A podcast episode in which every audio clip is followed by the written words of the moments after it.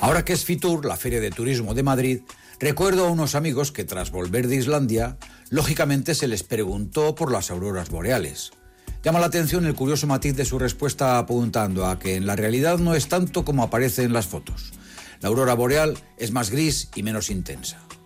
La publicidad, para hacer apetecible a un producto, lo presenta en su forma perfecta, con un aspecto ideal que raras veces ocurre.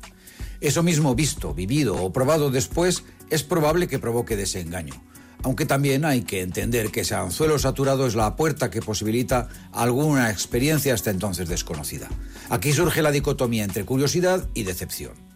El vigor de la curiosidad se contrapone y a la vez se complementa con la autenticidad de sentir la realidad en directo. Por mucho que la motivación por resolver una intriga pueda conducir a frustraciones, el mero hecho de la experiencia vivida merece la pena. Vivimos una época proclive a la virtualidad, confabulada con la comodidad que ésta promete.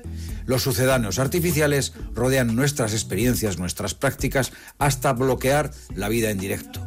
Por eso es casi lógico y esperanzador comprobar que cada vez más hay propuestas de jóvenes con inquietud ofreciendo talleres, laboratorios artísticos, gastronómicos o de viajes, iniciativas que propician reencuentros con lo que se llama analógico. Ni más ni menos que hacer cosas en directo, con las manos experimentar artesanalmente casi como novedad que complementa a los usos actuales que mayoritariamente dependen de la tecnología. Aunque ir hasta Islandia para ver la aurora boreal y que resulte estar nublado o con menos colorido que las fotos de internet, el viaje mismo, con lo que implica de búsqueda y motivación, infla el espíritu con aire renovado, hace crecer, siempre que salve la tentación, también muy de actualidad, de dejar que las expectativas se impongan reclamando unos resultados inciertos de corta mira, que no está en tus manos, y no abocarse a la desilusión, porque intentar sencillamente satisfacer la curiosidad nunca puede ser un fracaso. Buenos días, Mincho.